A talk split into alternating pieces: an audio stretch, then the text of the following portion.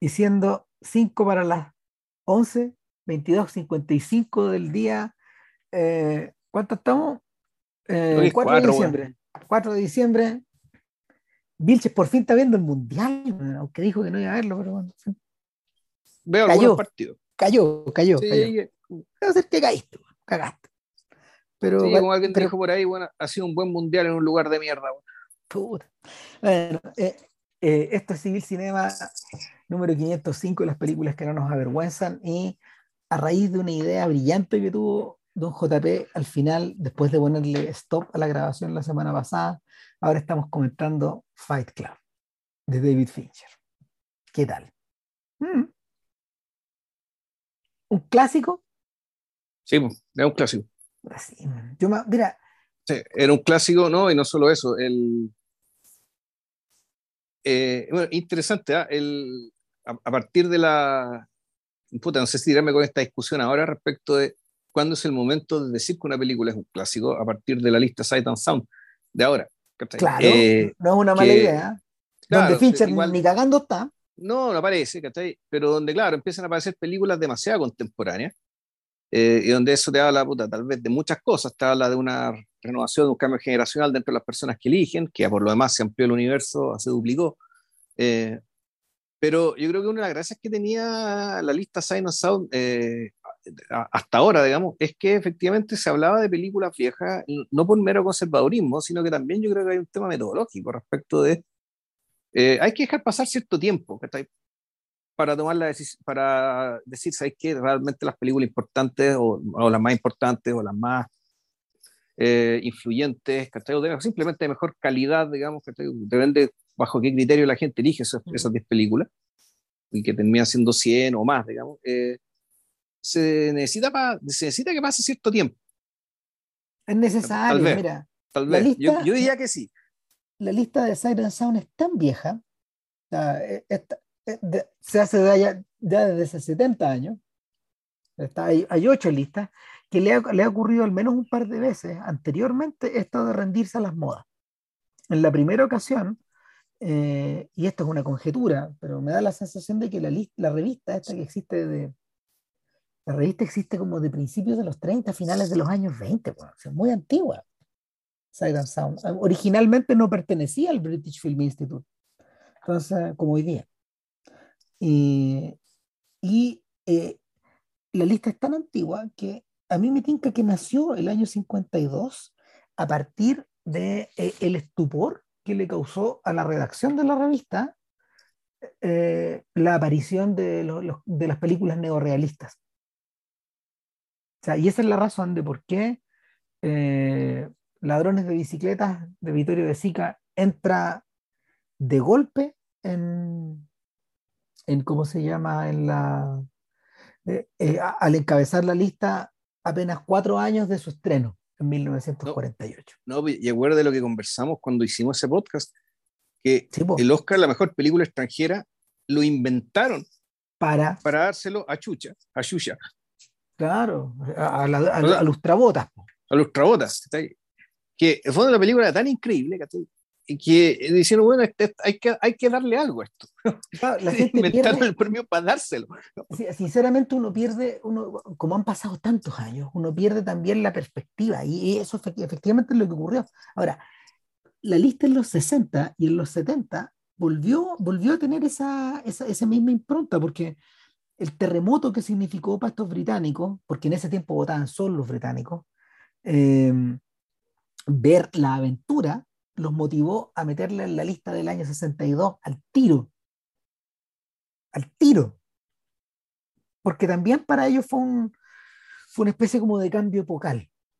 Y eso se volvió, volvió a ocurrir en, los 70, en el 72, cuando por un lado entró Loren de Arabia, que, efectivamente no fue un filme importante, pero eh, se, se, colaron dos títulos de Fellini y dos títulos de, dos títulos de Bergman en la lista. O sea, cuatro de los 14 títulos de aquella vez estaban tomados por dos realizadores. O sea, y eso también se debía un poco a, la, a esta suerte como de explosión, si finalmente la gente se olvida, y lo que lo discutimos en los podcasts respectivos, o sea, la importancia, la importancia a nivel intelectual, a nivel social que tuvieron estos compadres. Claro, o sea, que estamos hablando de, de, una época en que el cine era más importante que lo que es ahora. Por o sea, era, el, era, que el, era, era, la importancia social de uno, de, de, de, la vitrina, del cañón de exposición que implicaban las películas, el hecho de que esas películas estaban en el mainstream, que no eran, no eran películas de, de art house, que después se le llamó después, no, no, era, no estaban en un reducto, sino que eran películas que daban en el cine, que la gente iba a ver, y, y por lo tanto, eh, y donde además, bueno, había toda una industria que está ahí de, de, de un, una industria de producción de pensamiento al respecto, porque efectivamente el cine era más importante, porque más importante que la tele y, y tenía este estatus como cultural superior, pero al mismo tiempo seguía siendo muy masivo. Entonces sí. está la tormenta perfecta para que eh, películas como esas dejaran, como decimos en Chile, dejaran la cagada.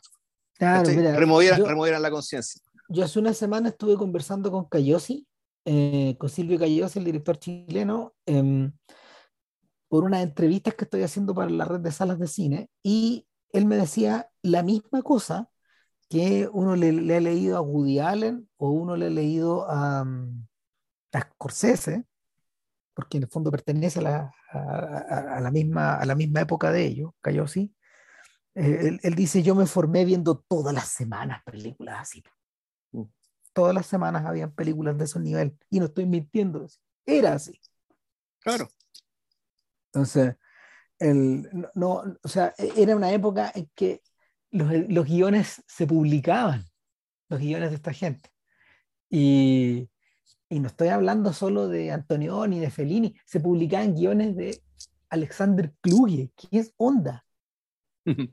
O sea, a esos niveles de. Estamos, o sea, Kluge hoy día es el under de los under de los under, pues, bueno.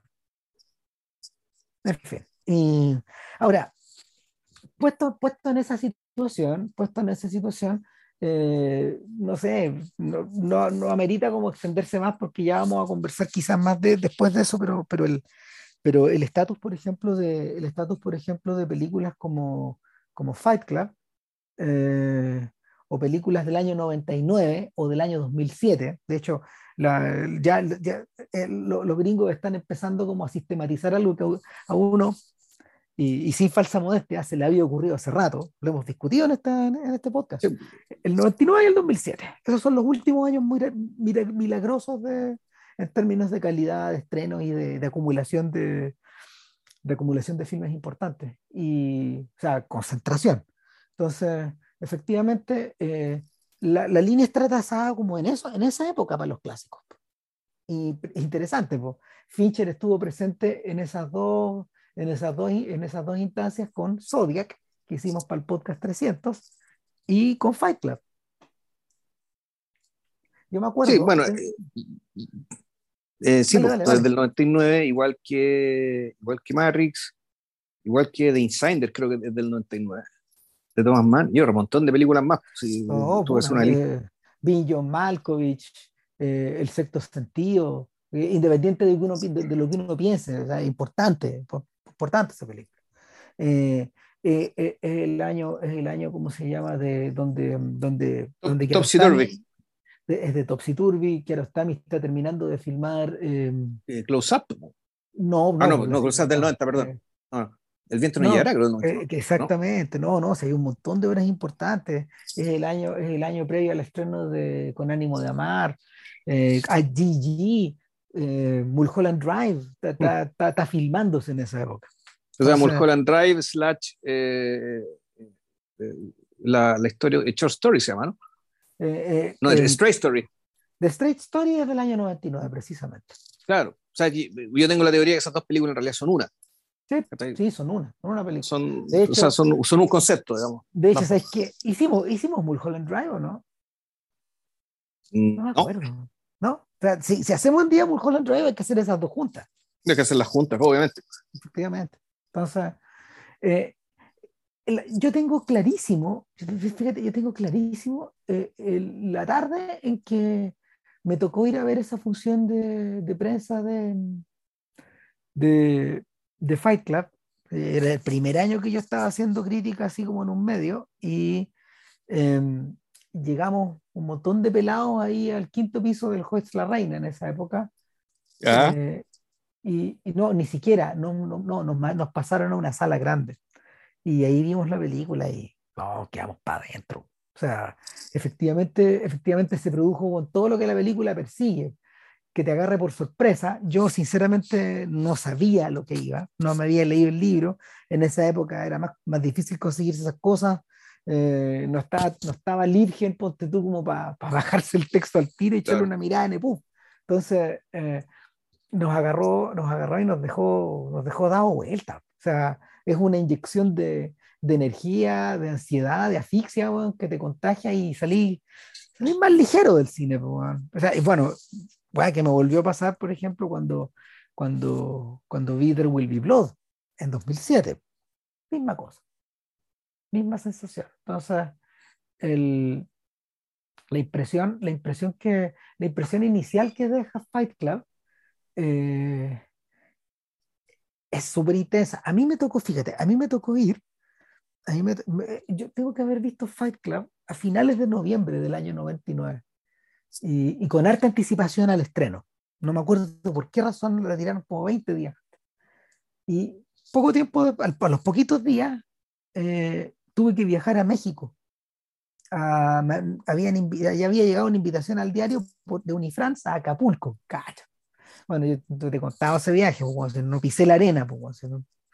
en fin, pero, pero el, vi un montón de películas interesantes, vi La Humanité de, Bruno Dumont, esa fue este podcast.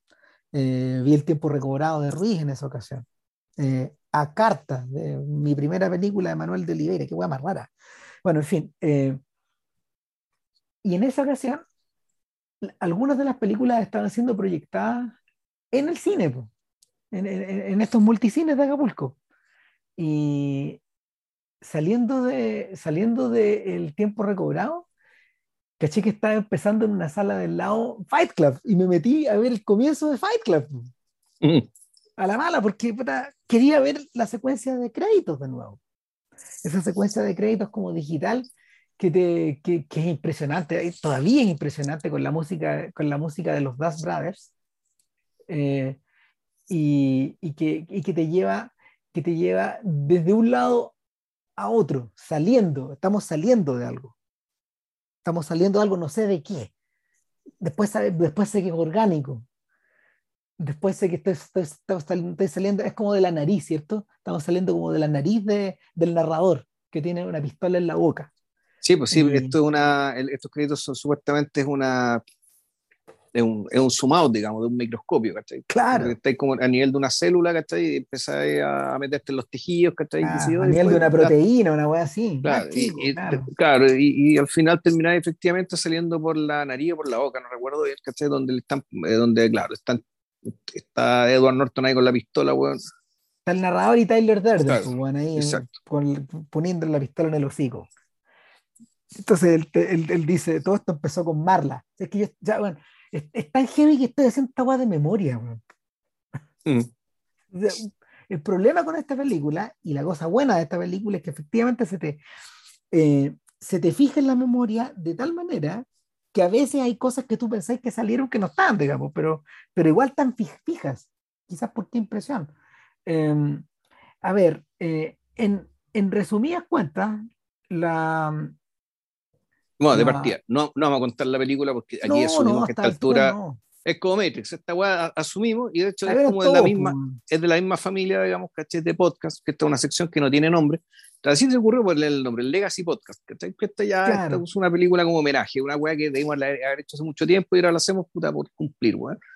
Eh, y, y, es distinto, es distinto el filme de gratificación porque Fight Club no es exactamente una película de gratificación. No, no. no no, no lo es. Eh, no lo es, ponte tú, en el sentido de que eh, sí lo es, no sé, Forrest Gump, por ejemplo.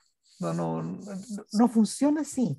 Eh, vamos a tratar de explicar por qué, y sin embargo, uno de alguna manera uno ha pasado por ahí, es como una especie de rito de pasaje a esta altura.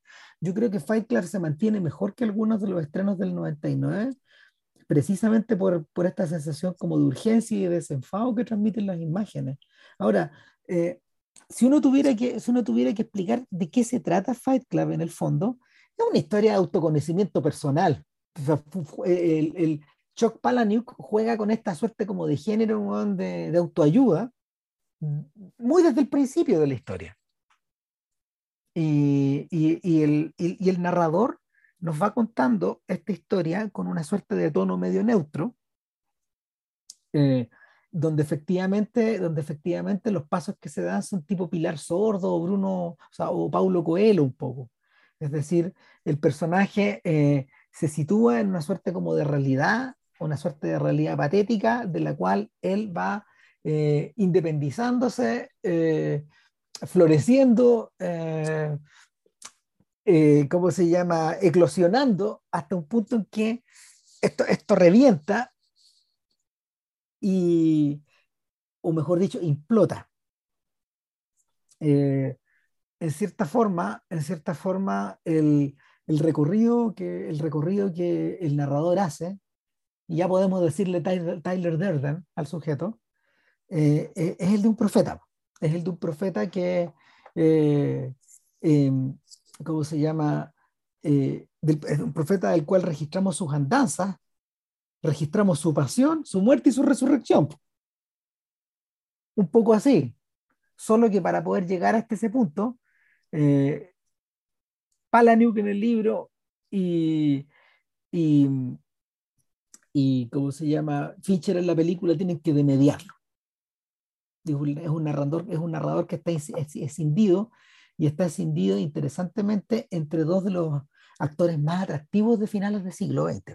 O sea, Edward Norton en su mejor época y, y un Brad Pitt que efectivamente está empezando a agarrar tracción como animal después de haber empezado, después, después de haber comenzado los años 90 como, como una suerte de, de, de rubia tonta de las películas. Pues, muy buena pinta, eh, poca exigencia y poca exigencia técnica de la cual empieza a independizarse, pero a esta altura, esta altura empieza, empieza, a hacer otra cosa. Sí, el, este weón, el, yo creo que Brad Pitt, entre este papel y el que hizo en 2000 con Snatch, ya ahí se pegó un salto que lo elevó al, al Olimpo el que está ahora. Y que nunca más bajó, digamos, y, y, que más, y, y, que extendió el tentáculo, digamos, a partir de la producción y escogiendo con pinzas las películas que produce, que actúa y que produce. Claro. Eh, Norton, en cambio, claro, Norton, en cambio, yo, yo, a Norton le perdí la pista, de hecho, ya no sé en qué está. Es que Norton, Norton es un sujeto aparentemente con el que se trabaja, es muy difícil de trabajar con él. Pasa lo mismo que con Adrian Brody, solo que Brody trabaja más y Norton necesita trabajar menos, al parecer. Y, y los últimos papeles que uno lo ha visto son los filmes de Wes Anderson está como cómodo ahí adentro. No, no lo hemos visto, no lo hemos visto intervenir en más cosas. Sí, y aparte que, sí, aparte de otra cosa, el, hay un tema de Norton en que un, un, rostro como el de él y el tipo de papel que puede hacer a partir de ese rostro eh, e, es algo que es, que es, castigado con la edad. o sea, ese perfil que él, que él desarrolló eh, no es sostenible una vez que, la persona envejezca, envejece tiene que definitivamente virar hacia otra cosa. A Norton le pasa lo mismo que a muchas actrices, de hecho. si, uno, uno lo piensa, digamos, Es como el, él, esa figura como de joven problemado, ¿cachai? Ta, ta, ta, ta, ta, eh, y que parte de su encanto es además tener cara de niño, ¿cachai? Y ser un niño. Eh, eh, claro, o sea, le, le, caen los años encima y el personaje ya no, no, no, no, es atractivo a lo mejor está esperando hacerse más viejo, quién sabe. Miramos, veamos mm. qué está Norton. Pues, espérate. Porque el. O sea, si, si me preguntáis, yo tengo la impresión de que Fight Club debe ser el punto más alto de su carrera. O sea, e, el año anterior había estado nominado a Mejor Actor por American History X, película con mucho sentimiento. Sí, mucho sentimiento. Mucho sentimiento, mucho sentimiento. En cambio, en cambio, claro, nuestro personaje, ponte tú, eh, ha, desarrollado, ha desarrollado una carrera eh, de actor secundario. Sí, eh, el, está de actor secundario yo creo que toda la última década. O sea, a ver. Pues tú me acuerdo tenía un papel en esa gran película de también con mucho sentimiento de Birdman. Ah, ¿verdad? Sí, bueno, actuó, actuó en Moonrise Kingdom, por ejemplo. Claro. Y, y, también actuó en el, el Gran del Budapest. Ah, ah, y claro, y ahora, ahora hace, ahora hace de, el malo de Miles Brown, eh, el, hilo, el Elon Musk de Glass Onion, la nueva película de, de Rian Johnson. Claro, él es el malo de la historia. En French Dispatch tenía un papel también, ¿no? Sí, pues muy reducido, muy reducido. Ya. ¿Eh? Entonces, pocas. Y él también aparecía en La Isla de los Perros. También aparecía en La Isla de los Perros. Entonces, sí, ahí haciendo la voz, pues sí, lo mismo. Claro, pero son puros papeles secundarios. Puros papeles secundarios. Ah, sí. Empleó los últimos años en dirigir una película basada en un libro de Jonathan Lethem que se llama Motherless Brooklyn. Y, y salió ahí nomás la weá. O sea, muy, muy ambiciosa, bueno, se gastaron un montón de plata, pero, ah, pero ahí está. Bueno, y claro. Bueno, él dirigió, esta, él, él, dirigió esta película que es bien decente, digamos, que es la comedia, hasta la de los curas, la del cura sí, y el rabino, ¿no? O sea, nos gusta po, esa película. Es buena esa weá, sí, pues, no es de podcast, pero buena. Keeping the Faith, sí. Buena película. Claro, pero de ahí para adelante, no. No ha hecho nada más, no ha hecho nada más. Sí, siempre, mira, de ahí para adelante casi puras películas junto a, junto a, a Wes Anderson. Yo creo que está ahí, ahí. No, no se lo ve. Bueno, a lo mejor está dedicado al teatro, weón, que te vaya a saber uno, si va aparte que este, bueno, sí, pues, en Broadway, no que, que le interesa más como desafío. O a lo mejor efectivamente eh, se está recluyendo porque eh, películas como Fight Club ya no se hacen, poco. Sí, esa es la gran tragedia de todo. O sea, esto, viendo, viendo la película, tú dices, bueno, esta guay en el cine. ¿cachai? ¿Qué posibilidad tengo de ver algo como esto en el cine ahora? O sea, la última vez que vimos algo como eso en el cine eh, fue efectivamente con Cinecoque en Nueva York. Y sería. Con ese nivel de estridencia o de, o de sorpresa que te causa la weá. No, porque esa película, esa película llegó a la, llegó, acá no, pero llegó a la pantalla.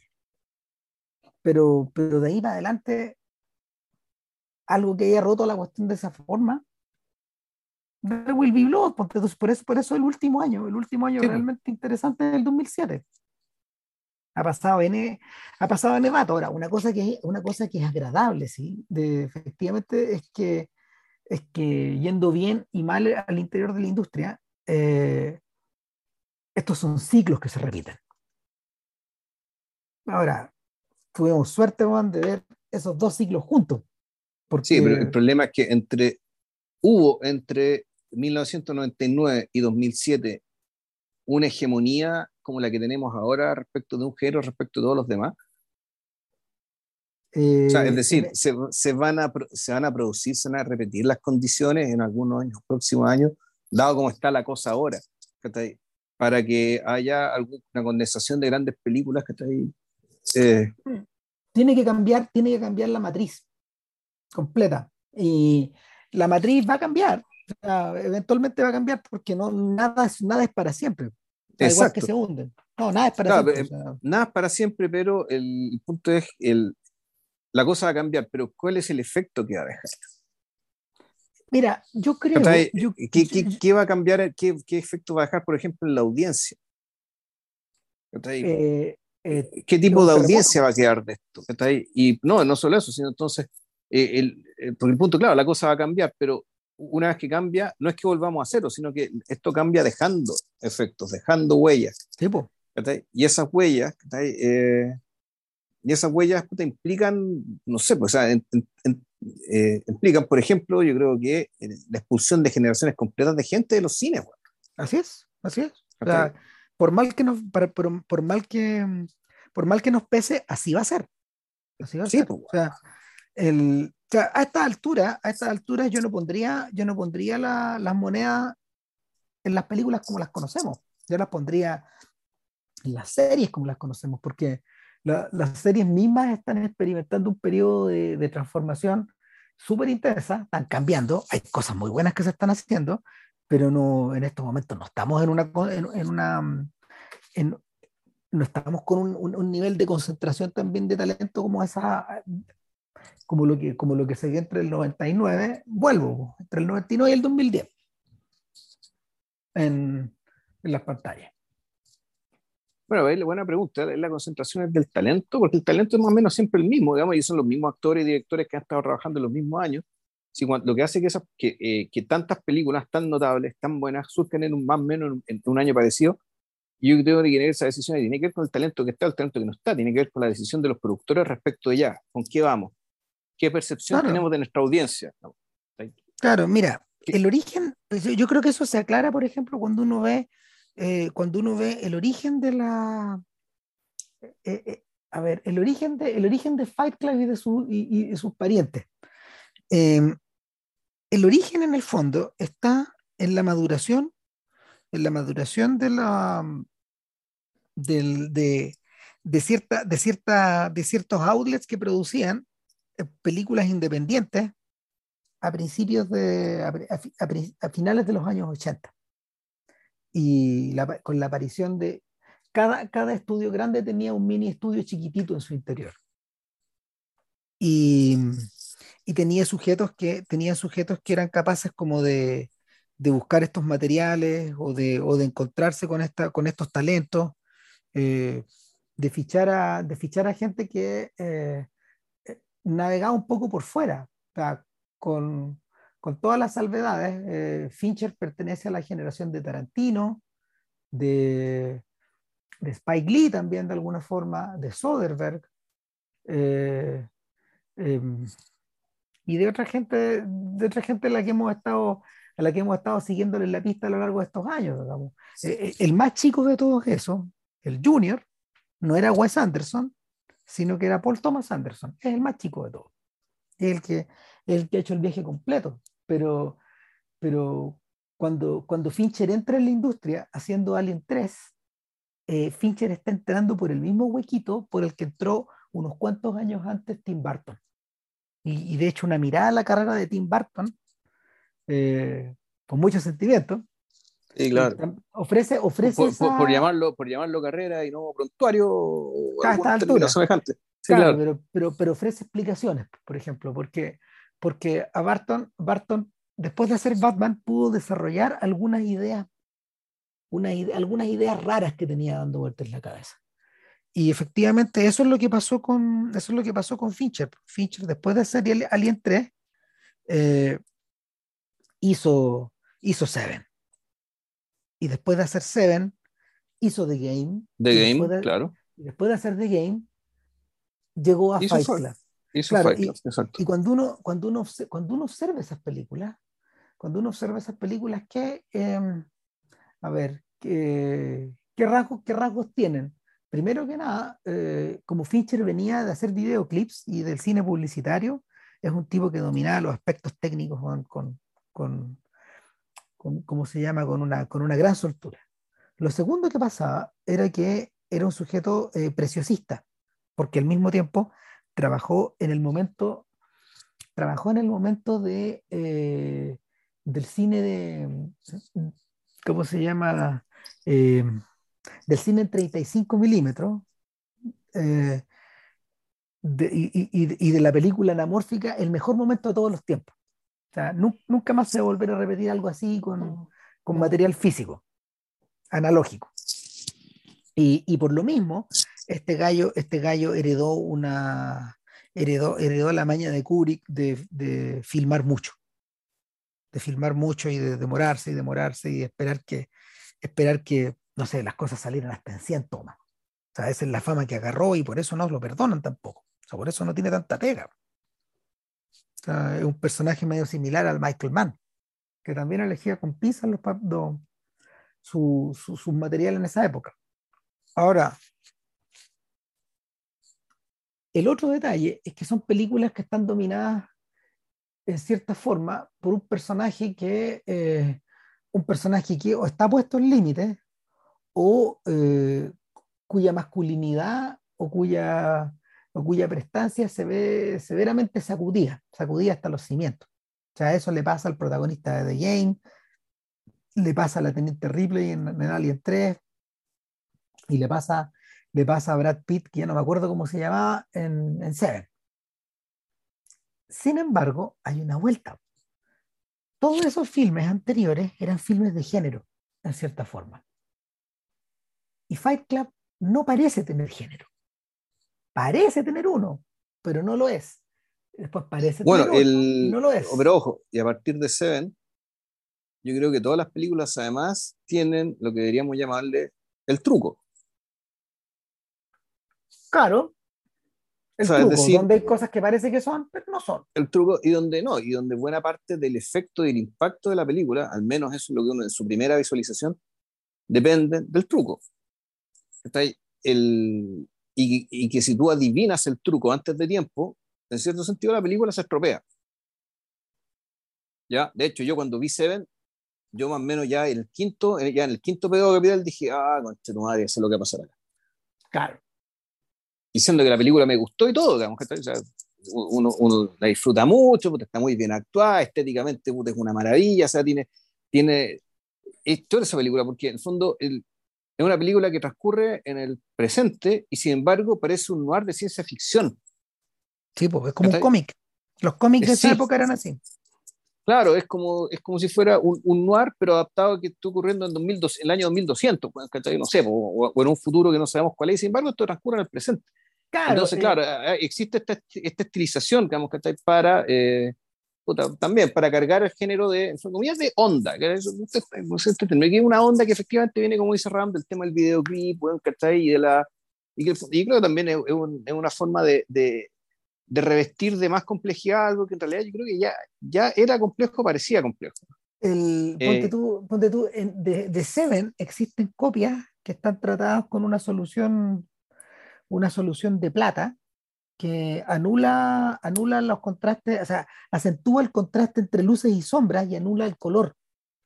Eh, no todas las copias, las copias que vimos en Chile no están hechas así, po, pero las copias del Blu-ray, de la última versión del Blu-ray, sí están hechas de esa manera y tú veis un alto contraste. Cambia. No es que la película cambie en sí misma, pero, pero hay algo que se transforma ahí. po, Y, es- y efectivamente las, las películas de Fincher eran muy apreciadas porque entraban por los ojos al principio. Y son agradables de mirar, no huevos. ¿sí? Sí. Sí, vamos, bueno, es bueno, es así.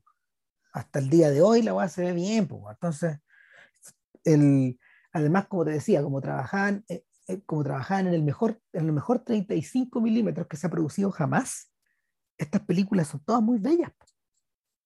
Todas las películas de ese periodo son muy bellas.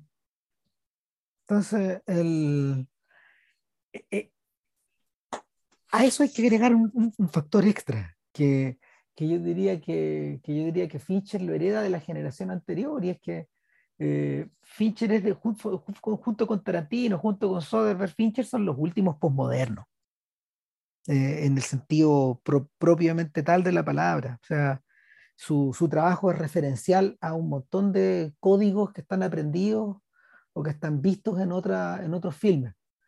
Pero a eso Fight Club le agrega un twist y es como una extrañeza fundamental, porque yo, cre- yo, creo que, yo, creo que, yo creo que la extrañeza proviene como del choque estético entre ese tono de autoayuda que tiene la narración en primera persona, es de las buenas narraciones en primera persona de los últimos años, eh, versus eh, el look, el look visual que tiene la película y el look auditivo, o sea, y, y el- el- el- la, la, la, la, vibra auditiva que la película tiene.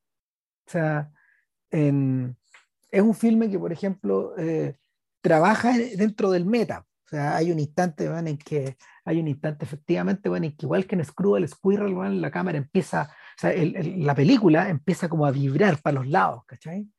Como a quemarse ¿ah? o, o- o a descarrilarse el, el propio carrete de 35, ¿te acordáis? Sí, pues. Claro, o, o por ejemplo, hay instantes en que eh, dentro de las maldades que la pandilla hacía era, por ejemplo, ir a una película infantil y poner una imagen, poner una imagen de un, de un pene sacado de una película pornográfica. Y, y como que era una especie como de truco, de truco visual. De hecho, de hecho es una, es un, eso, eso, eso es en referencia a algo que, algo que, eh, algo de lo que alguna vez habló Jerry Lewis, ponte tú. No, pues, el- la lo publicidad subliminal. Buñuel, y de lo que alguien- pues. alguna vez habló, habló Luis Buñuel. porque ambos, ambos, ambos entraron en esa discusión en algún momento. Esta idea de que, claro, cuán, subliminal es lo que podéis meter ahí, digamos, ¿Cuál es qué, información te, te, estáis deslizando adentro. Eh, entonces, son, son, son, son referencias meta que están durante toda la película. O, sea, o, sea, el pico sale hasta el final también. Pues, la última weá que sale en la película. La última imagen es la de pelo. Otra vez, O sea, como, como riéndose los espectadores. Entonces, eh, entonces, o sea, de fondo es que Tyler Durden proyectó esta película, de fondo es el chiste. Claro. Como esto lo vimos, esto lo vimos en el cine, digamos, cuando en el cine, ah, bueno, Tyler Durden es el que está proyectando esta web. Lo discutimos a propósito, ese meta lo discutimos a propósito de Gremlins 2. ¿Te acordáis que hablamos de la, de la versión en 35 y de la versión en, televisiva y la versión en VHS que la película tenía? El, momento, el momento meta está tratado de tres formas distintas, dependiendo de cada formato. Entonces, claro, con, Fight Club también está esta idea de que estás viendo una película, de que estás viendo una construcción y de que, y de que, y, de que nada al interior de esta construcción a estas alturas, al final del milenio, puede ser, puede ser inocente.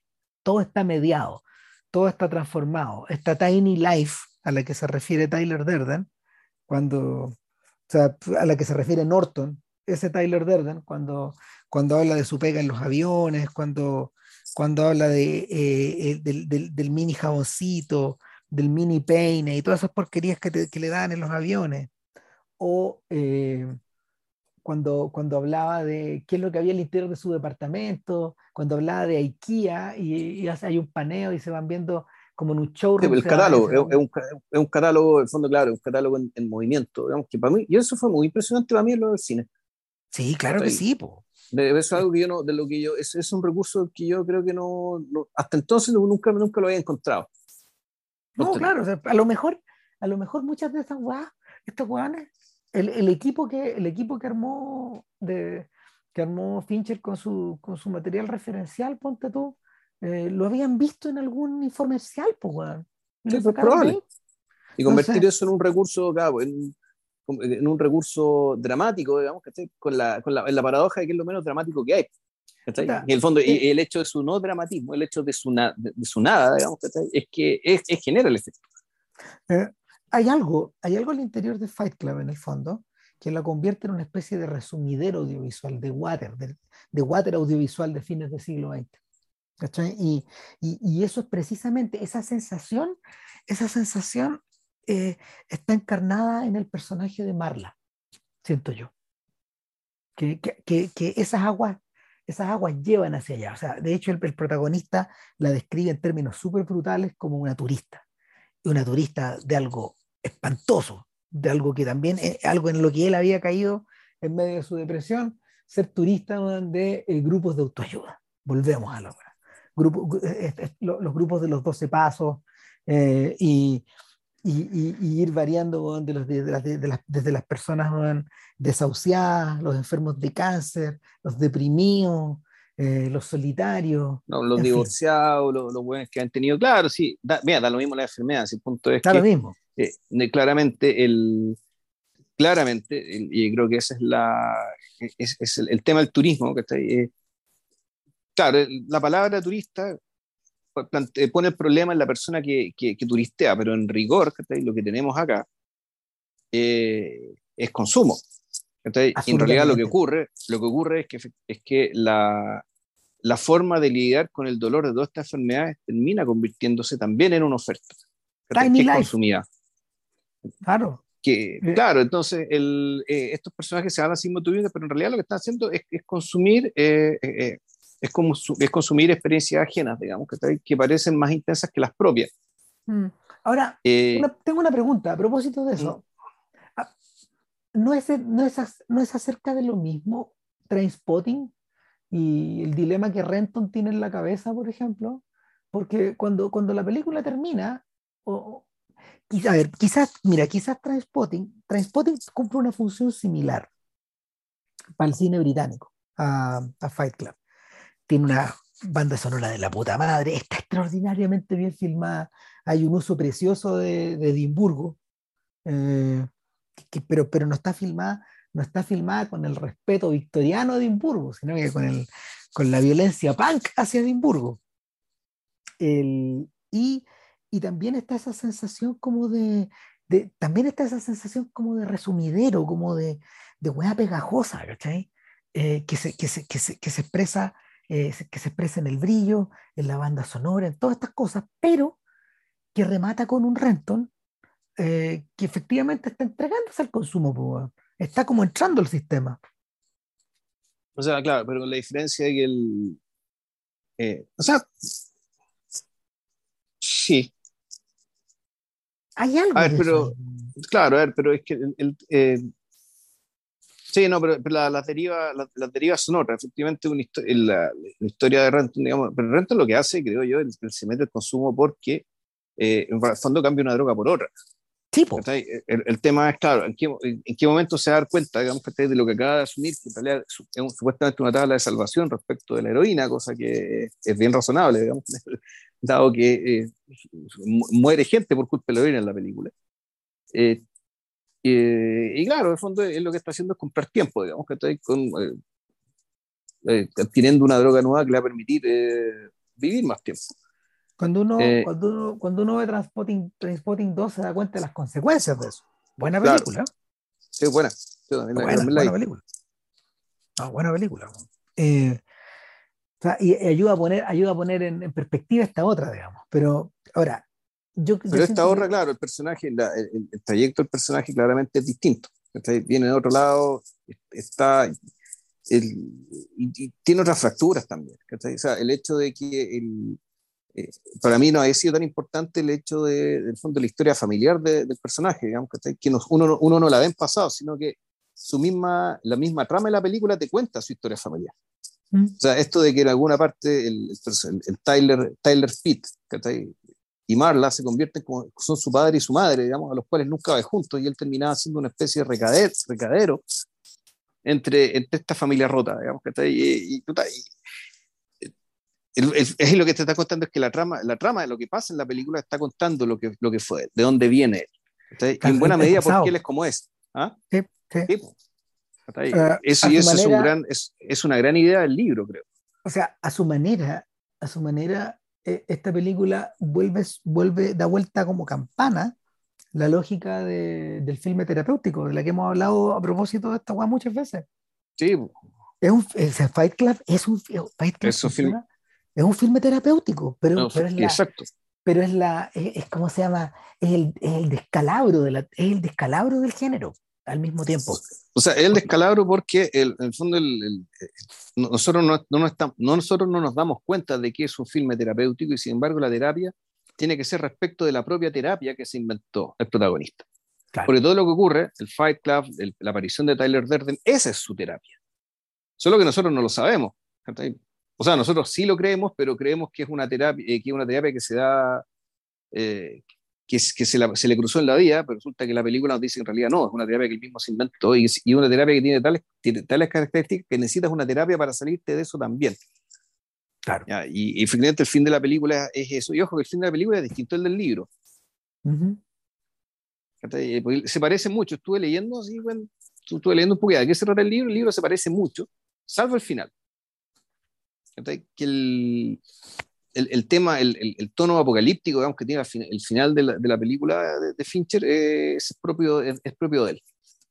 Es propio de la película y resultó para colmo completamente premonitorio. Vamos a hablar de eso también. O sea, sí, no, además, que, además que adquiere tintes, tintes milenaristas. O sea, yo creo que está puesto por esa razón. O sea, y, y, en, y en referencia y en referencia directa al atentado original a las Torres Gemelas que se produjo en el, en el sótano del, World Trade Center, con camiones cargados de dinamita. ¿Y pero eso fue, ese era de los neonazis. Claro, claro. Entonces, eh, en, eso probablemente se inspiró, se inspiró Fincher para poder armar esta cuestión, digamos. Pero, pero o sea, hay otro detalle además. Eh, yo creo que el camino, el camino que la terapia va siguiendo es extremadamente atractivo. O sea, en, términos, en términos visuales, eh, en términos sensoriales y en términos narrativos también. O sea, por un lado, por un lado está esta idea de la, está esta idea de, de la creación de Fight Club y de este culto privado como si fuera una especie de religión, con, con Tyler como el pastor, con Tyler, con Tyler Pitt como el pastor, y con Tyler, con Tyler Norton como, como Pedro. Como el cronista, como el, como el cronista también. O como el, como, como el evangelista. Como el evangelista. El evangelista. Claro, claro, sí. claro. Entonces, y tiene, y tiene, y tiene esa, tiene esa estructura. Eh, la estructura que eh, modifica, no sé, o que altera profundamente las vidas de estos oficinistas, de estos middlemen, de esta gente white collar, que, que va a su pega, que se las traga todas, pero que puede, que, que, que, en vez de ir a emborracharse o, o, o de irse de putas, o, de la, o, de, o de destruir su hogar, se autogrede, sacan la chucha.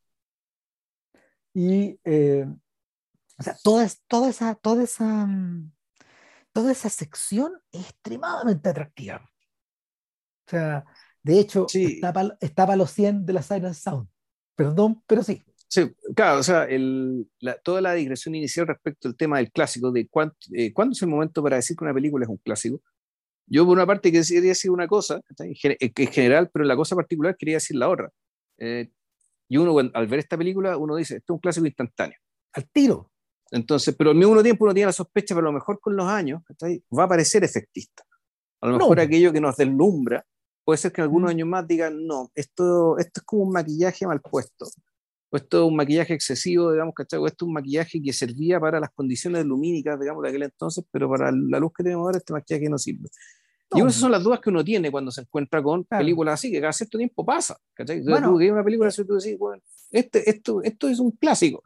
Las, eh, dudas, las dudas afectan a los propios cineastas. Yo creo que la, la, la, razón por la que la carrera de Paul Thomas Anderson tomó la ruta que tomó fue precisamente para huir de Magnolia.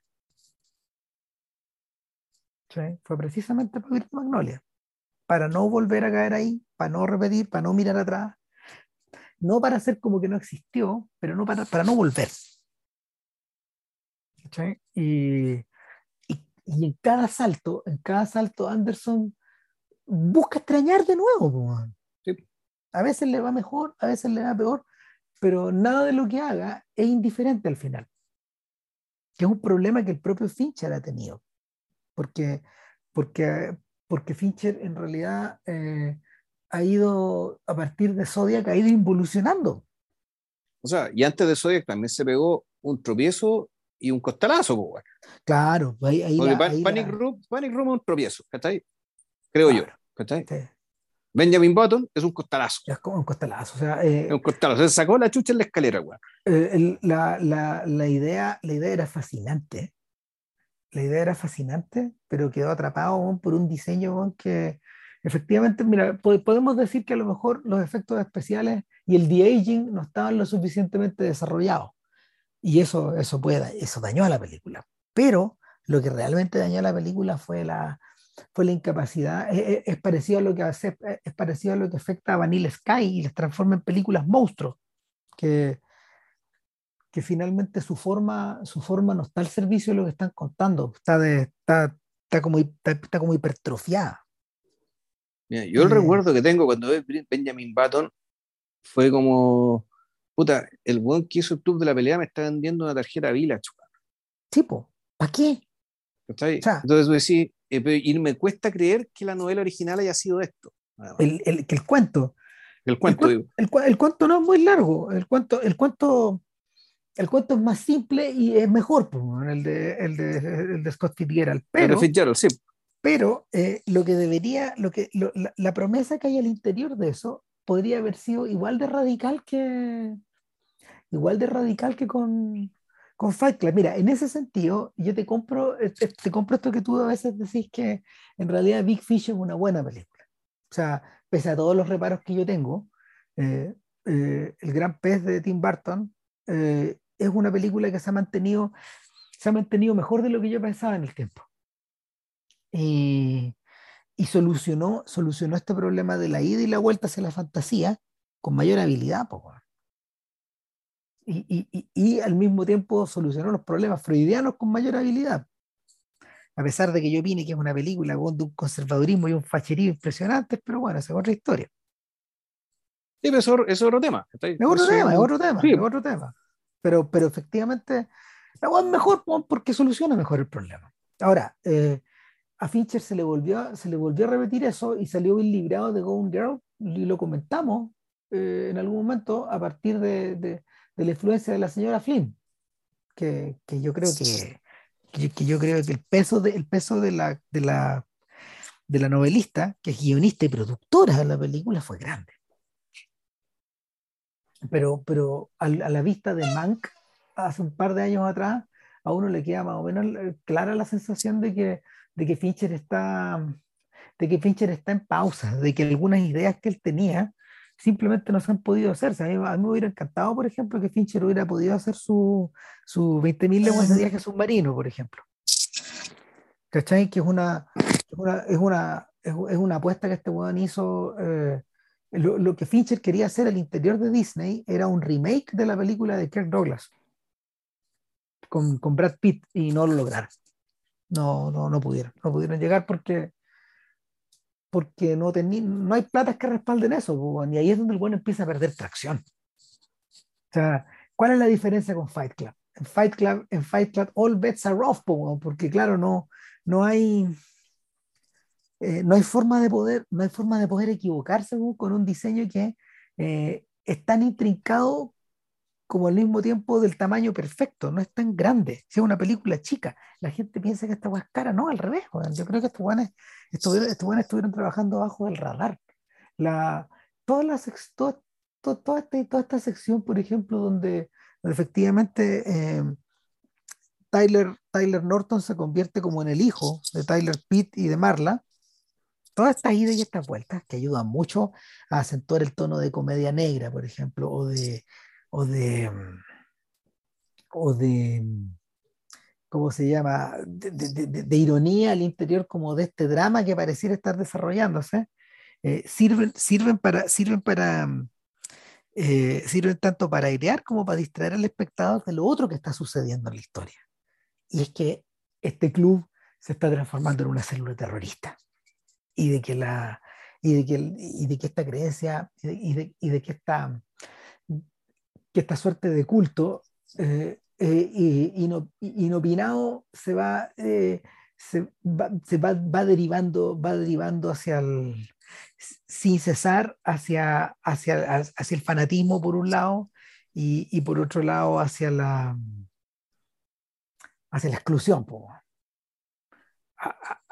hacia el caos o sea, lo que, me, lo que me sorprende de la película, eh, filmada, puta, escrito el libro en 1996, filmada la película en 1999, es que parte de un supuesto, ¿cachai? Que efectivamente, eh, y la película creo que fue, por, por una parte, eh, parte del supuesto que efectivamente el hombre, ¿cachai? la masculinidad, digamos. Está, está bajo amenaza, ¿ya?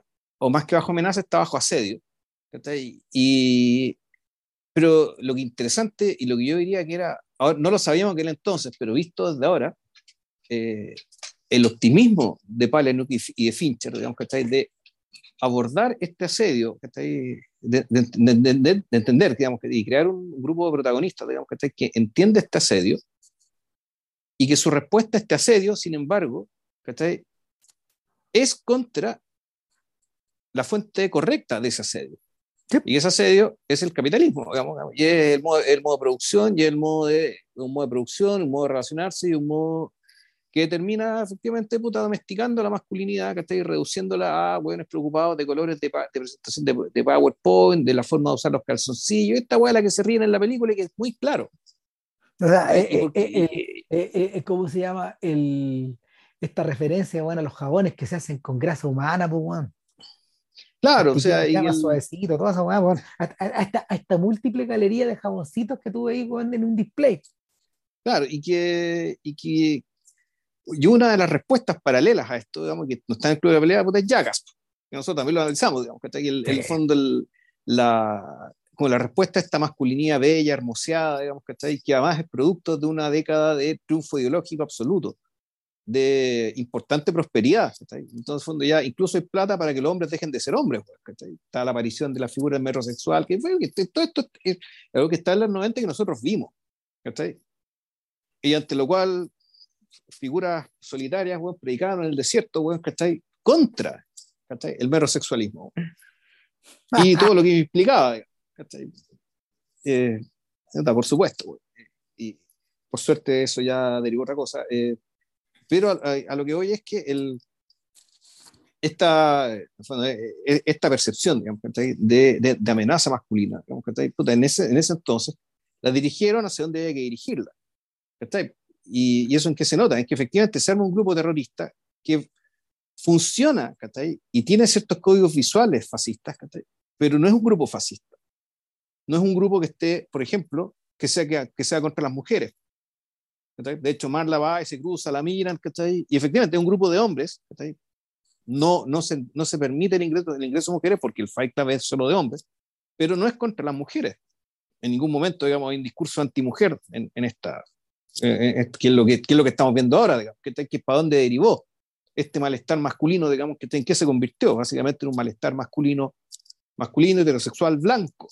Por lo tanto, eh, fue, se volcó contra las mujeres, los gays y eh, las personas racializadas. Y eso es fascismo moderno, digamos, y eso lo vemos y ya sabemos un montón, y, tiene distintas caras en distintas partes del mundo, y tiene sus distintas formas de, y, tiene, y, y en vez de expandirse a punta de, de, de, puñetes, digamos, de clubes de pelea, no, se, se expanden por Facebook, por Instagram, por no sé, por, por WhatsApp y por esas webs. Entonces, claro, el, el optimismo, el optimismo, el, que hay acá, veo yo es que algo tan primario, como este malestar masculino, sin embargo, desemboca hacia donde tiene que desembocar, en rigor. Pero lo que realmente pasó en el mundo real fue esto que esto primario se expresó primariamente. Y en vez de buscar enemigos complejos, y, que, el enemigo complejo efectivamente es el sistema entero que, está, que te está reduciendo y te está asediando, eh, termina yendo al enemigo obvio y al enemigo que no es tu enemigo. Mm. Las mujeres, los gays. no, el, el, y, devolviéndose, devolviéndose, toda este, la implosión de Kanye West, por ejemplo, explica esta weá. Pasa por ahí. O sea, la aparición de este weón ahí en, Infowars hace un par de días atrás con una capucha, weón. Parece sacado de una escena de Fight Club. Él, está convertido en un, en un personaje así a esta altura. Pero un personaje estúpido de Fight Club, porque los personajes de Fight Club no, no, no, no llegaron a esa deriva. ni Tyler Norton, ni Tyler, ni, ni, ni, Tyler Pitt, ni, ni Big Bob, ni Angel Face, ninguno de esos personajes ¿cachai? Eh, estaba, estaba junto ahí, ¿cachai? Para eh, básicamente odiar a otras personas por el hecho de ser lo que eran. No, no, sí, eh, finalmente. Su terrorismo iba hacia otra cosa. Eh, su terrorismo tiene sus raíces en el punk. Y, no, y además, e, es eso, pero además es un momento en que el, tenemos claro, tiene cierta reina el punk que tiene su foco que, que, su foco en realidad es un foco también que es medio difuso, ¿cachai? ¿Por qué? Porque el, en los 90, ¿cachai? yo el recuerdo que tengo el periodo de los 90 era que efectivamente la historia se había acabado. ¿cachai? Que estábamos en el, el, mejor de los mundos posibles, sabemos que era mentira, digamos, ¿cachai? pero lo que nos vendían por todos lados era poco menos que eso. Y que este malestar era, un malestar bien primario que, no, que puta, se dirigía hacia aquello que parecía estarte amenazando y que efectivamente, claro, el, eh, eh, eh, el capitalismo y el, el modelo, el, modelo de consumo, digamos, que se espera ahora también de los hombres. Y que, claro, y que al respecto, ante lo cual estos buenos se, eh, se, revelaron de esta manera y los muñecos de que sean yacas se revelaron de la otra manera. Yo tiendo, yo tiendo a pensar que, yo tiendo a pensar que eh, esta, esta explosión o, la manifestación de esto es el último estertor, de, el último estertor de, del reventón del 68. O sea, tiendo a pensar que eso es. O sea, el... Cuando, mira, leyendo, leyendo ese libro Rastros de Carmín de Grey Marcus, eh, Marcus, Marcus se devuelve, Marcus se devuelve efectivamente para explicar a, los Sex Pistols, para explicar a toda esta, para explicar a toda esta, a toda esta a toda esta corriente de expresión, él se devuelve a diversos momentos del siglo XX y empieza a retroceder, a retroceder, a retroceder, eh, y habla de un montón de, habla de un montón de mini sectas, o habla de un montón de mini movimientos, desde el Dada hasta, hasta el simbolismo y habla de otros más. O sea, gasta un montón de páginas, no me acuerdo, ¿cómo era que se llamaba esto? Los situacionistas, eso. Habla de los situacionistas también, en fin. Y la parte de la música de los 90, parte de la contracultura de los 90, parte de la literatura de los 90, circula en esa, circula, circula como en esa onda de radio, en esa onda, en, o, en, esa vibración. Eh, hay buena, eh, eh, yo creo que, mira, cuando, cuando Paul Schrader hablaba de, efectivamente en el Facebook, en su Facebook, de que, de que los últimos estertores de la contracultura, de la contracultura lo que estamos viendo ahora, ya gente vieja de como 80 años en el fondo derrumbado, la gente que votó por Trump eh, corresponde a esa generación, eh, tú estás viendo que hay una que, esto es el reflejo de un agotamiento de que, de, de, que ya, ya, ya, nos da más la ya, ya no da más esa eh, ya, nos da más esa mm, esa suerte como de visión anárquica en el fondo, o esa manera como de entender la anarquía. El, el último momento de cierta energía fue precisamente esta ventana que se abrió en los 90. Viendo Seinfeld eh, en orden, eh, te queda súper claro que esa energía también está presente ahí. Está presente ahí de esa misma manera.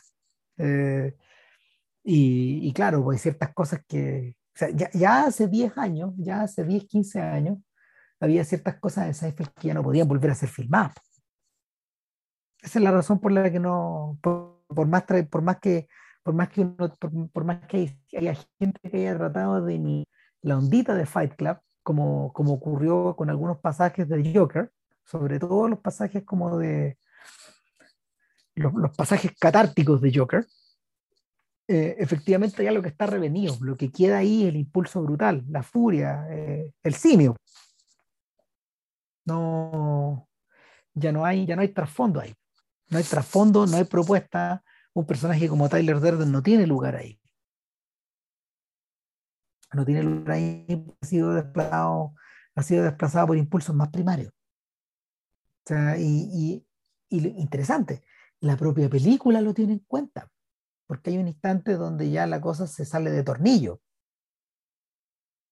o sea, eh, el, el, tornillo se sale, el tornillo se sale, como se llama, del hilo y, y efectivamente eh, Tyler Norton, eh, en la medida de que empieza su cruzada inversa, tratar de deshacer lo que Tyler Pitt construyó en, en, su viaje, en su, en su viaje sin fin o, o, en su viaje acelerado hacia, hacia sí mismo, hacia quién es. No, en realidad se está, que se está, literalmente se está persiguiendo. Se está Claro, pues te, está, está, ¿cómo se llama? Se está pillando la cola. Se, está pillando la cola de la misma forma que las narraciones postmodernas se pillan la cola. Claro, esto, esto es fascinante, esto que está siguiendo, está siguiendo las huellas que el mismo marcó. Se convierte en un detective del noir. Sí. ¿Cachai? Eh, eh, eh, en ese sentido, en ese sentido me saco el sombrero ante, ante Christopher Nolan porque cuando filmó Memento, muy poquito después, pero muy poquito después, o sea, básicamente estaban en la misma, en la misma onda, eh, eh, no, no, estaba pensando en eso, estaba pensando en eso también. ese es un guion original, de hecho. me da la sensación de que eso lo debe haber trabajado precisamente a finales de los 90 y a lo mejor, o sea, Memento no es un clásico, como, como esta weá. O sea, los clásicos, si Nolan tiene un clásico es Inception o, o, The Dark Knight o alguna cosa así, pero, pero eh, eh Memento, Memento trata un poco acerca de lo mismo, de, del detective que tiene que pillarse a sí mismo, que también es una, o, o encararse a sí mismo, que también es una, es una de las variantes del noir. Con la diferencia de que, claro, de que Memento no tiene truco, de que, la, de que el fondo de la premisa está siempre puesta adelante. Claro. Y eso, y, eso, y eso te sirve, para, y eso te sirve para, para, para que la película sea como es. en cambio, eh, en cambio Fight Club, la medida que apela al truco, eh, es una labor bien compleja porque tienes que lograr, uno, que tu película está hecha para esconder el truco. O sea, está construida para eso. O sea, cuando uno la vuelve a ver por segunda o por tercera vez, te das cuenta de que las pistas, las pistas de que esto es un truco están por todos lados. Están por todos lados, pero la película no pierde nada. Nada sabiendo que es un truco. Lo que, sí, lo que sí, en el libro, y esto, y ahí tengo mis dudas respecto, en el libro hay, hay en algún momento, en algún momento eh, y a lo mejor yo como espectador fui el que fallé, pero en el libro la, la idea es que tanto Marla como Tyler Durden tienen el mismo nivel de realidad o de sospecha de irrealidad. es ah, decir, llega un momento en que tú sospechas en que Marla también es un personaje inventado. Sin embargo, en la película eso nunca, nunca es así. Al menos para mí, a mi experiencia. Para mi experiencia, Marla siempre fue real. Ahora, ¿cómo habría sido la película si hubieran apostado y si lo hubieran logrado? Que tanto un personaje como el otro, o, o, dejarla, o dejarlo como balance desde el principio, digamos, que, eh, que tú sospeches en algún momento que los dos son ficticios. Y sin embargo, en la película tú entiendes que Marla siempre es real y Tyler Durden eh, en realidad, ¿en qué momento tú sospechas que el Tyler Pitt es falso? No existe. Ahí, ahí mira, tú, tú la tenés más fresca que yo, porque yo estoy haciendo esto así como en la lejanía, pero lo que sí ocurre, lo que sí ocurre es que eh, Tyler Pitt empieza a desaparecer. O sea, eh, se convierte en una suerte de personaje inaccesible. Le ocurre lo que algunos rockeros cuando llegan a ciertos a ciertos como niveles de aislamiento, ciertos niveles de drogadicción, eh, empieza a pasar que el personaje está ahí, eh, pero no está, o que el personaje llega ahí pero se fue, son inasibles. No, pues claro, y, cuando, y, lo que hace es que el oro, cuando, la pista que te da cuando dicen nunca, cuando, cuando lo que pasa es que ahí está lo complejo, cuando dice Tyler, Tyler Pitt y Marla nunca coincidían, en la conciencia de Tyler Norton. Entonces, ahí tal vez uno hubiera sospechado que en realidad la que no existía era Marla. Por ejemplo. ¿Por qué? Porque nosotros en ese momento el Tyler Pitt era un personaje real. Ahora, tengo, tengo una duda más, tengo una duda más. Y es que, en cierta forma, muchas de las películas del 99 cuestionan la existencia o la identidad de sus personajes. ¿Cachai? Eh, es, una cosa que es recurrente. O sea, eso está el corazón de Bill John Malkovich. Y eso también, eso también, eso también está el corazón de sexto sentido. Eso está ahí. Forma parte de, forma parte de algo que está como en el zeitgeist, de algo que está como flotando, que estos huevones llegan y lo agarran de alguna manera. Eh, el, propio, el propio Woody Allen el propio Woody Allen eh, eh, siente esa atracción cuando unos, pocos años antes hace Deconstructing Harry. Cuando, cuando, cuando, cuando, decide, cuando decide fragmentar la conciencia de su personaje para convertirlo en un narrador, pero de, de, personajes que a su vez están demediados, a su vez están fragmentados, o, o, fuera de foco, como pasa en el episodio de Robin Williams, ¿recordáis? hay algo ahí que está flotando también.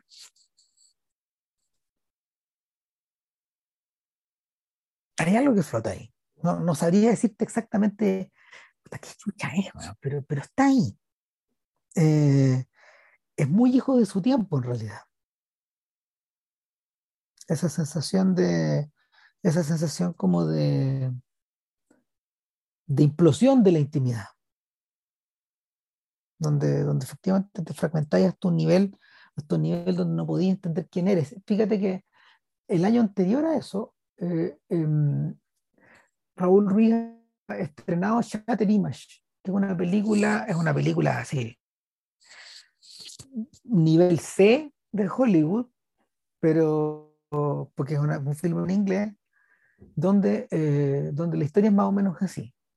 Son dos relatos simultáneos protagonizados por los mismos eh, y que reproducen y que reproducen que reproducen una historia de atracción-repulsión de una mujer con un hombre. En una de las historias, ella es una rica heredera que acaba de casarse y está de luna de miel en Jamaica con un sujeto que la salvó de una situación de peligro y de, de peligro de muerte. Cada vez que ella se va a dormir, entra en acción la otra historia, donde ella es, porque como es en Parillo, Ruiz está riendo ahí de Nikita, entonces la convierte en una asesina a sueldo que va liquidando hombres eh, por contrato y que eh, se enamora de un sujeto que está vinculado a una de sus víctimas, pero que en realidad demuestra ser el verdadero objetivo de ella, la verdadera víctima. O sea, matarlo implica cumplir la pega, pero también como liberarlo. Entonces estas dos historias se van alternando hasta que llega un momento en que estos personajes son capaces de observarse a través de un espejo que no refleja, no la refleja a ella, sino que se muestra a su opuesto. Nuestra otra historia ya. Claro, a esta otra historia. Y, y Ruiz va un poquito más allá, eh, al sugerir que ninguna de esas realmente es el sueño, que no sabemos que hay una fundamental, hay una fundamental indefinición eh, en torno a qué es lo real ya no es posible, ya no es posible distinguir. Es, el mismo principio, el mismo principio. Eh, Ruiz lo había llevado más lejos en Tres vidas y una sola muerte, que es un filme de podcast, de hecho. O sea, la película con Mastroianni. Esa película es muy buena. Y eh, eh, en la que la única, la única, la única entidad que vamos siguiendo es Mastroianni que va adoptando diversas personalidades eh, a partir como de un setting de circunstancias. No te puedo explicar más porque no se guarda la se la que sí que la tenéis que ver. Pero, pero también hay algo como de identidad fragmentada o de media o, o, o despasada. Eh, me pregunto, me pregunto si una especie de pulsión, me pregunto si una especie de pulsión de fin de siglo. O sea, el... No hay algo de eso también, no hay algo de eso también eh, eh, en, eh, algunos momentos como del cine de, de, Oliver Stone, ponte tú de esa década, independiente que las guas sean buenas o no. Bueno, el corazón de, el corazón de Carretera Perdida sobre eso también, ¿no? Y a su vez, el corazón de Mulholland Drive de nuevo, de nuevo la identidad. Yo creo que hay algo ahí, hay un germen. Hay una suerte de germen que, te permite girar como émbolo eh, hasta un punto donde ya perdí el sentido. O sea, ¿te acordáis que, ¿te acordáis que en, en Alien Resurrection finalmente también pasa eso? Donde ya no sabéis qué diablos es quién, No, no, no, no tení, no tenéis eh, instrumentos como para poder bucear al interior. Se te, se te, se te desarman. Eh. ¿Y qué más? No sé, yo, aquí ya estamos, pasamos la hora. Nosotros dijimos que esto iba a durar como una hora y cuarto, pero ¿hay algo más no? que nos haya llamado la atención? No, por mi, parte, creo que no tengo mucho más que decir. Salvo que, bueno, otra cosa, el, la ciudad en que transcurre es una ciudad que no tiene nombre. No, es lo mismo. Es lo mismo no, no es Nueva York. Es lo mismo que ocurre con, con Seven y eh, en cierta medida con The Game también. Sabemos que es Los Ángeles, pero en el fondo no es Los Ángeles en The Game. Claro, tú decís, ¿a qué películas, a qué, a qué ciudad se parece la ciudad de Fight Club? Eh, la ciudad de Fight Club, la ciudad de Fight Club se parece bueno, a la ciudad de la secuencia de la, de, la, secuencia de primer nivel de, de, Inception. Esas ciudades donde llueve de día y, y, la lluvia te ciega. Ya, la, la secuencia de las camionetas. Claro, esa, esa, esa, esa, es la ciudad de Fight Club. Es una ciudad, es una ciudad donde lo maravilloso eh, ya no se te devuelve en términos de, ya no se te devuelve o sea, lo, lo, maravilloso como tal, como, como, así como, como, cuando uno habla de lo fantástico, ya no se te devuelve en términos de, de, de o de nubilamiento, de fascinación, sino que se te devuelve en términos como de algo, de una carga, como de una mochila, como, como de una pesadilla en el fondo.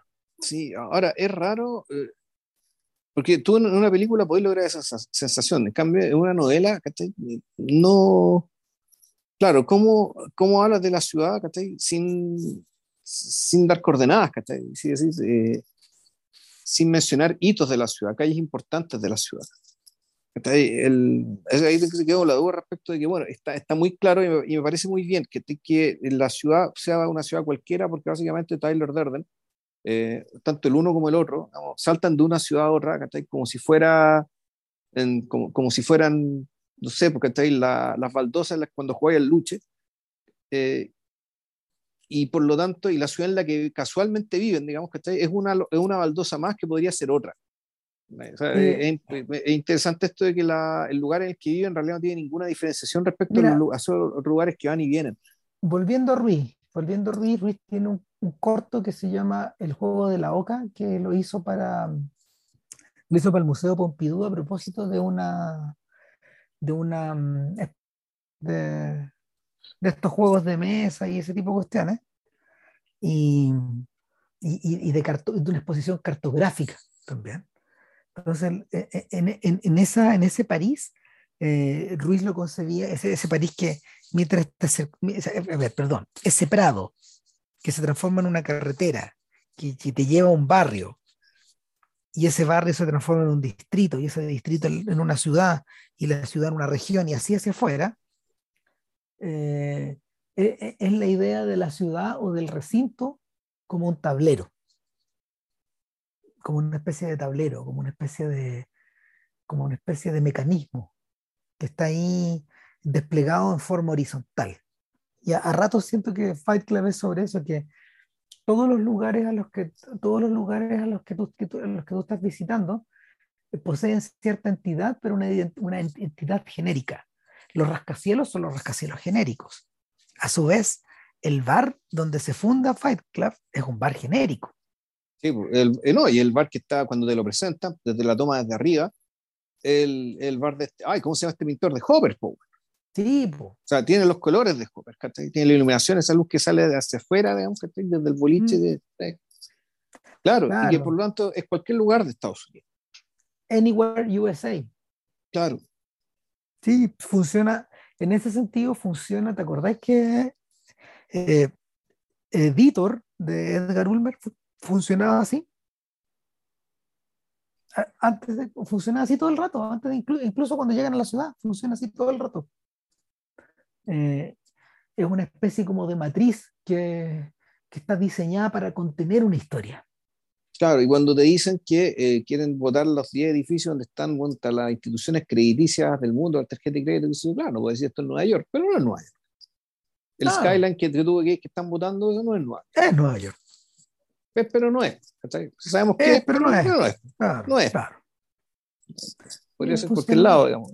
En esa misma dirección. Eh, el, hay, hay, una, hay, una, hay una especie de, a ver, hay una especie de regustillo broma macabra en el final, que está, no sé, pues, dictado por el pene, ponte tú, que figuraba ahí, por los créditos que están como corriendo al revés, ¿te acordáis?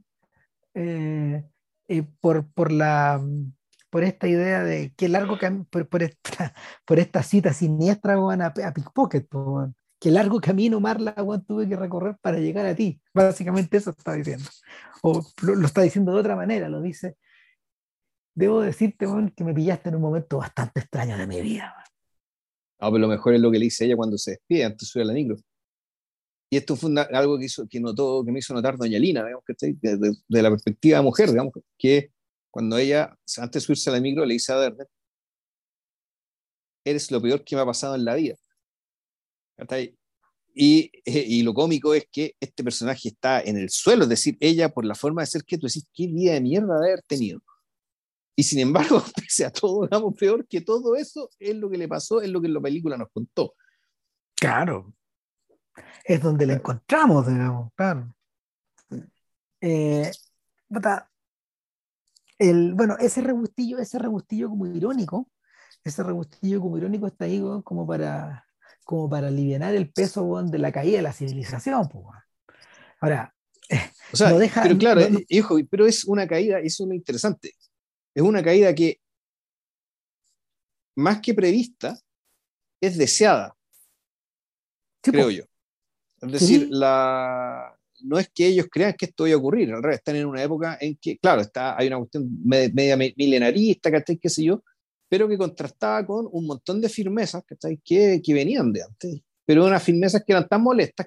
Que hacía que, puto, ojalá esta weá se acabe. Eh, eh, Versus, como estamos ahora, que esta weá se va a acabar. están, están, planteadas, están planteadas en el mismo sentido que, que las plantea Grail Marcos cuando, cuando en, en, su momento, en, caliente, él dijo, puta, a ver, pensemos, pensemos en serio, pensemos en serio en Island in the Sun, pensemos en serio en No Future, pensemos en serio en God Save the Queen. Pensemos en serio en esta weá. Nadie estaba pensando así en serio. O sea, eh, lo que primaba en esos días era el escándalo de esas canciones. Pues, Pregunta, ¿qué pasa si pensamos en serio en esta weá? Entonces, el, me imagino, eh, eh, ese, ese, ese Holiday in the Sun, ese Holiday in the Sun efectivamente también expresaba eso como deseo. Eso que hay por detrás. O sea, a, a, Marcus le interesaban las letras de, de John Lydon por esa misma razón. O sea, decía, puta, en realidad esta weá, esta, esta, es síntoma de algo, esta weá es síntoma de algo más grande. Y, y, y, y, en el caso de Fight Club es el síntoma, el síntoma que se manifiesta en los hechos, por, en, en, el 11 de septiembre de 2001, con el derrumbe. Claro, no, y después y, la, aparición, y la aparición del fascismo, digamos, ¿cachai? Como deriva macabra y estúpida, digamos, de lo que nos están planteando acá. Y que, y, que, y, claro, y, que en el fondo ha sido sucedido por una serie, una serie eh, non-stop de derrumbes. Otro, y otro, y otro, y otro más, y otro más, y otro más, ¿cachai? Como si efectivamente estuviéramos condenados a repetir la parodia del, fin de la historia en non-stop en auto replay. Eh, no deja de ser divertido que, que, claro, que como cierre de esta weá, este weón ponga Where is my mind de los Pixies, O sea, la, la, la, weá, más siniestra de todas es que eso sirvió para revivir la carrera de los Pixies, cuando estaba en el hoyo, Claro, porque era una banda vieja en esa época. Entre comillas. No, esos weones, están disueltos de, de principios de los 90, hace un siglo en el fondo para para todo lo que había pasado en los 90. Pero, claro, en la misma canción ha llegado a transformarse en una suerte como de sinónimo de, de, esa parodia, de esa, de esa, parodia de la conciencia disuelta. E, es, la parodia, ¿sabéis qué? Es la parodia de, de, de, la disolución de conciencia que se produce en la YT. Es la parodia de eso al final. La otra vez que la estábamos viendo en la, mirada en profundidad, lo que sale, lo que, lo que sale a cola, lo colación es precisamente eso, es esta idea de que este viaje interestelar, resulta ser un viaje del orto, Este viaje al confín, y, nuestro protagonista lo, lo presiente, y cuando, cuando estos personajes salidos como del Eternauta, estos sujetos que viven en el futuro pasado, le, eh, le ofrecen irse a vivir con ellos, el Juan dice ni cagando, me devuelvo la plataforma, me devuelvo la plataforma de los aviones, no weón, me voy, chao. Yo creo que no es casualidad que, que 12 monos haya aparecido precisamente eh, que, que, que, que, Gilliam haya tenido esa intuición también de, de volver a rehacer la YT o, o, de repetir esa matriz para poder contar esta otra historia de nuevo es casualidad que, Brad Pitt haya actuado ahí. Tampoco. Tampoco. O sea, de hecho, tú podís trazar una línea entre ese personaje y el personaje de Snatch pasando por Tyler Durden. Sí, pues sí, yo, yo recuerdo que eso lo conversamos incluso. O sea, ¿qué le pasó a Brad Pitt? Que en ese año decíamos, este weón efectivamente se está convirtiendo en, en algo realmente muy grande.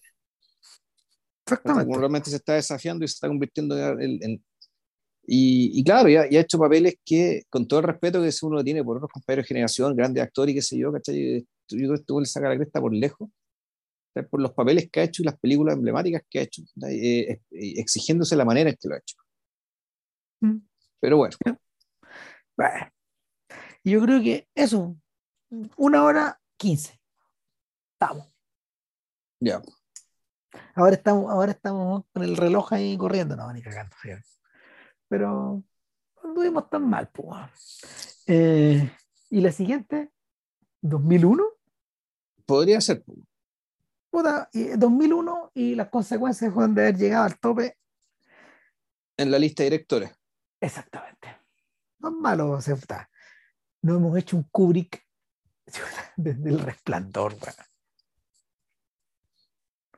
Y eso ocurrió antes de los 50, del número 50. Así que está bien, bueno. Además, yo te había sugerido, weón, o sea, en mi cabeza, weón, yo creo que bueno, es Ice White Shot y Barry Lyndon. Esas son. Sigo pensando. Pero bueno. Ya. No, es discutible. A mí, biográficamente, ¿cachai? La Naranja Mecánica es una película muy importante. Sí, también. Para mí. Bueno, no, Pero también, weón. Oh, ya. Puta que estén bien, weón. Puta, gracias por escucharnos hasta acá, coraje. Y, Vilche va a seguir sí, viendo sí. partidos del Mundial, weón. Unos pocos, los que se puedan, si más que mal, uno trabaja, pues, no, no, no puedo estar que esté viendo partido en la pega. O sea, se No. puede, pero no puedo hacerlo porque, No, no, no, no. Hay, porque hay un estoy muy ocupado. weón. No, no, estoy- decoro, además estoy muy, estoy muy ocupado. ¿cachai? U- u- Ahora la cosa está muy grande en la vega, bueno, para que estar aburriéndole No. con mis no. Así que, no, bueno, en principio 2001, es- no sabemos cuándo, eso sí, Puta, cuando sea. cuándo se pueda. Yo creo que esa weá va a requerir verla de nuevo, sí, efectivamente. Sí, Ah. claro. Ah, Hasta, Y- hasta en, en una de esas, si nos inspiramos, hasta leemos el cuento, ah, ese es que, ese cuento que hay es un cortito, cuento. son, como, 20 son como 25 páginas. claro, pero es que además, a partir del- de la película se hizo un libro, si mal no recuerdo. también. Sí, pero que, no, Arthur, pero que Arthur C. Clarke hizo un libro, ¿cachai? A partir de la película, que fue tal el suceso que provocó, que, puta, claro, tan- Sí, se inspiró. el gatillo es como parecido, es como parecido al de 2000 a- a- al de inteligencia artificial. Medio parecido. Como que los cua- como que es un, un punto de partida para otra cosa. Claro, el vigilante de las estrellas se llama Star Watcher, creo que se llama así así el cuento de Clark. Algo así. Ya, estamos. Cuídense y nos vemos. Coraje, nos vemos. Chao. Ánimo, show.